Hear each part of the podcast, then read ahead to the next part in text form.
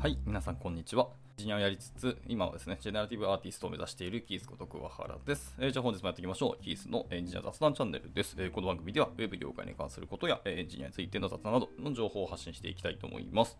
え今回はですね、まあ、こっちのチャンネルではずっと朝活配信をしていたんですけども、考えることが一つあってですね、まあ、あの、モノレポ開発についてちょっと考える機会というのがあってですね、まあ、去年、一昨年かな？なんかモノレポのワードをちょいちょい耳にするようになって、僕はあのフロントエンドエンジニアなので、あれですね、あの PNPM とかのワードですね、あよく聞くようになったなと思ってて、まあ、その評価もしたいともあったんですけど、まあ、改めてこのあれですね、モノレポ開発のちょっとメリットとかデメリットをちゃんとあの僕理解しなかったりとか、プロジェクトで実はモノレポやったことがほぼほぼないんですよね。なんかや入ったプロジェクトでたまたまやってたっていうのはありますけど、自分でそあのスタートの時からモノレポでやるみたいな考えたこと、アーキテクトをしたこともなかったので、ちょっとその辺改めて自分でも勉強しつつでもなんか改善といいますか、自分の中で答えを見つけたかったなっていうのが正直あるので、えー今日はその辺の話がしたいんですけど、えーお話がしたいんですけど、まだ今からそのモノレポについての勉強をしたかったので、今からするんですけど、ちなみに、勉強すると言いながら、まあ、コードを書くわけじゃないです。えっと、とある記事ですね。あの、サークル CI さんのブログがあって、そのブログをちょっと読んでいきつつ、あの、自分の考えを述べていこうかなと思ってます。はい。なので、まあ、なんかいつも通りの朝活と同じような流れになるかもしれないですけど、まあ、ご容赦いただければ幸いです。じゃあ、えっと、いきたいと思います。えーモノレポ開発のメリット、VS デメリットっていう記事です。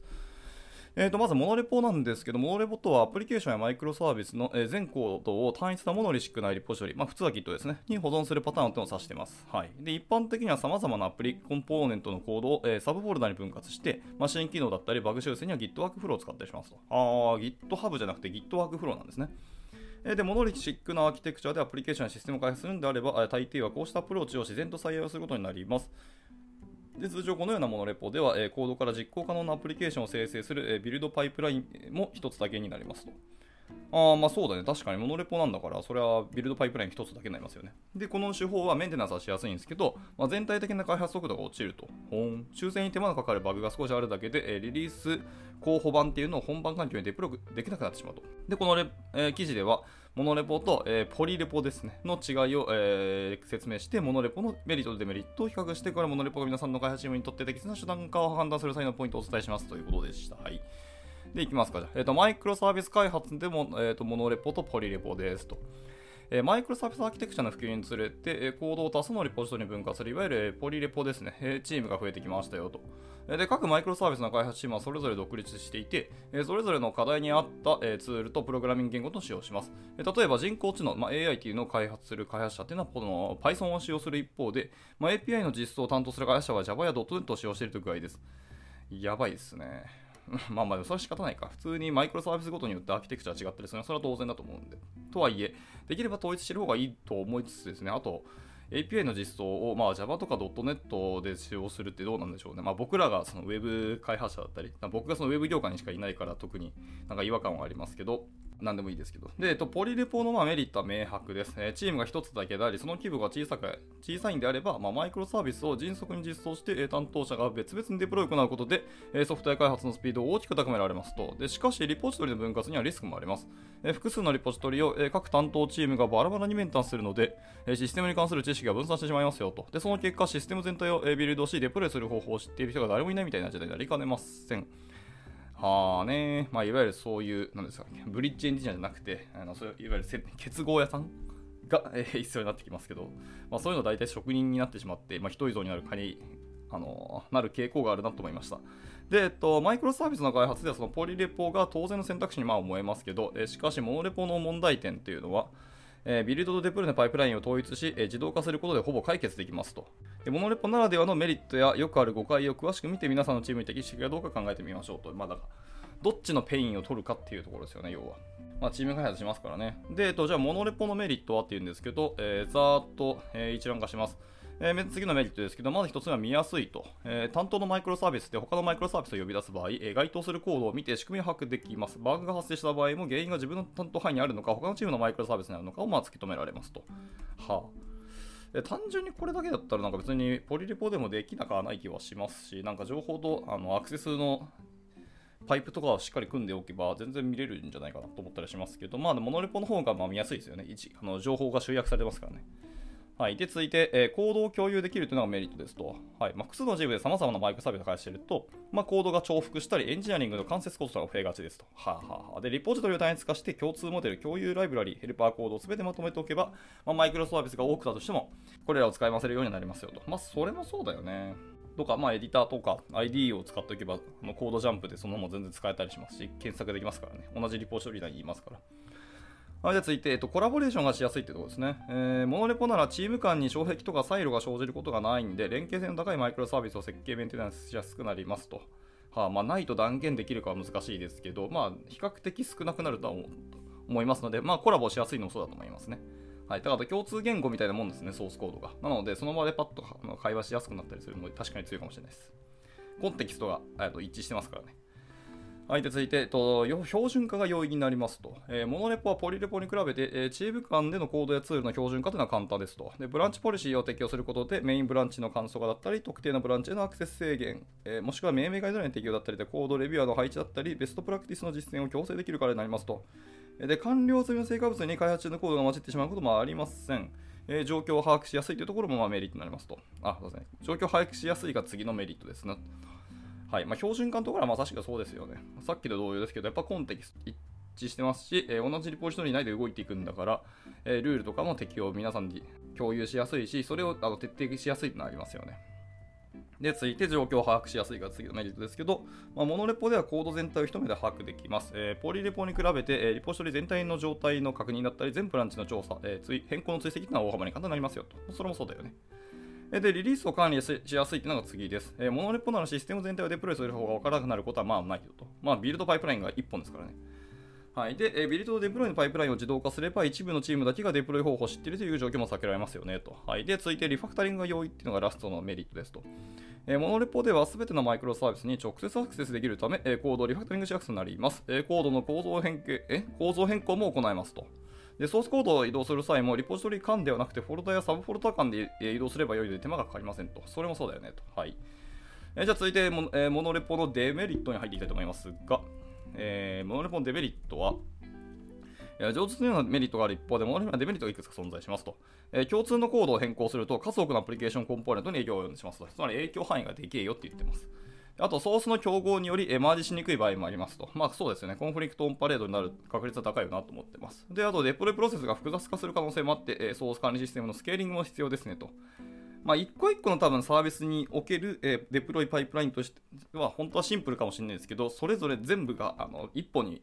集約されているのでで、それぞれ同士にちゃんと動くようにやるってなると、まあ、複雑化するっていうのは確かにそうかもしれないですね。はいまあ、とはいえ、状況サイトとなっていれば、こうしたデメリットよりもモノレポを導入するメリットの方がやっぱ上回りますよねっていうのはあると。まあ、それはそうですね。だから結構、プロジェクト単位とか、まあ、僕らみたいにクライアントワークするプロジェクトでも、もうフロントからバックからアプリからとか、全部こうまるっとお願いされてる場合は、ある意味、ある種、モノレポでやってみるっていうのは一つの手かもしれないですね。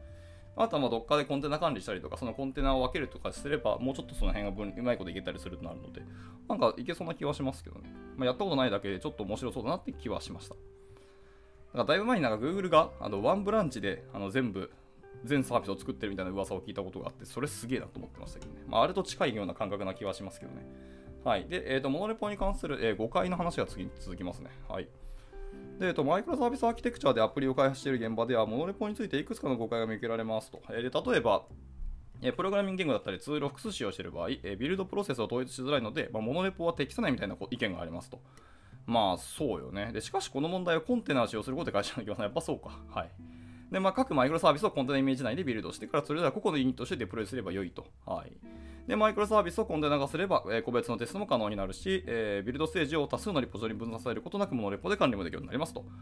はい。で、えっと、ビルドターゲットはコンテナになることしか違いはありませんっていうところで、まあ、要はスコープ切れれば別に何で何でもよくないって話ですよね。し、えー、全部それぞれの、えーと、最適解のままあのアーキテクチャが違っても、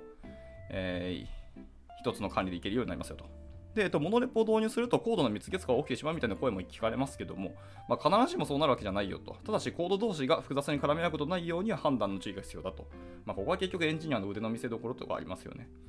で、マイクロサービスを開発する場合は、サービス間に依存関係が生じないように、それぞれの独立性を維持しなければならないよと。で、チームでマイクロサービス開発のベストプラクティスとガイドラインを守れば、モノレポでもこれは実現可能ですよと。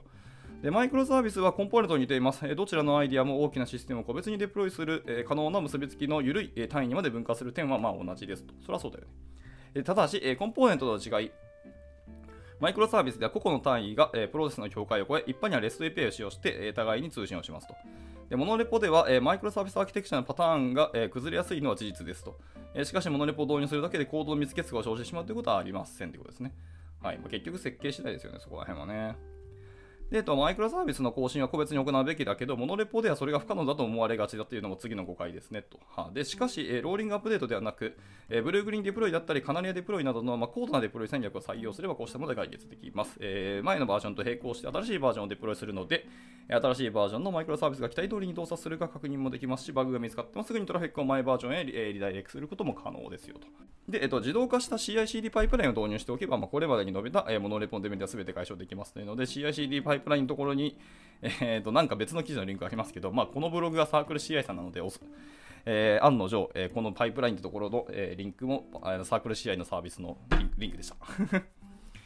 で、続いて、それぞれの開発チームはそう他のチームを邪魔することなく独立して、マイクロサービスの開発に取り組み、コンテナイメージをビルドしてデプロイできるようになりますよと。まあ、だから CI/CD パイプラインのメリットはそこにあります。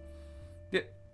マイクロサービスをテスト、えー、環境でバリデーションして本番環境にリリースしたり、まあ、前のバージョンと新しいバージョンを共存させたりすることも可能です。えー、で、コンテナ化を、えー、導入すれば、それぞれのマイクロサービスのデプロイやテストを独立して行えるので、ツールやプログラミング言語の違いを気にする必要もないですねと。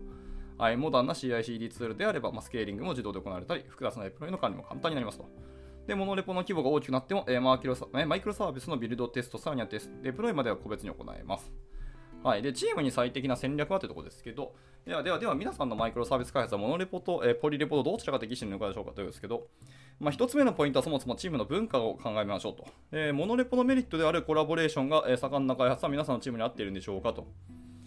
はいはいはいはい。で、2つ目は決まり事の徹底ですよね。皆さんのチームで3つ結のコードを作らないような体制を築けているでしょうかモノレポ内では、えー、マイクロサービス間の依存管理が生じないしなければなりませんと。えー、ただし、えー、ブランチポリシーとか権限の制限を利用すれば、この決まり事は義務付けることができます。えまた、本番環境へのマイクロサービスへのデプロイを行えるメンバーも制御できますと。で、権限の設定を通じて、え各サービスをデプロイ可能なチームやメンバーを指定することもできます。え統一された CI/CD パイプラインならば、こうした手法をすべて実装し、モノレポが大型化しても、マイクロサービスを、え個別にビルド、テスト、デプロイできますと。で、パイプラインを、え自動化することで、迅速にデプロイしながらも、モノレポを簡単に管理できる仕組みが整えられます。はい、というわけでまとめですけど、まあ、モノレポには見やすさ、コラボレーションのしやすさ、コードの共有のしやすさなど多くのメリットがやっぱありますよと。まあ、しかし全てのチームに最適とまでは言い切れませんし、皆さんのチームの弱みと強みっていうのに基づいて、モノレポが本当に適切かどうかっていうのはちゃんと話しましょうということでした。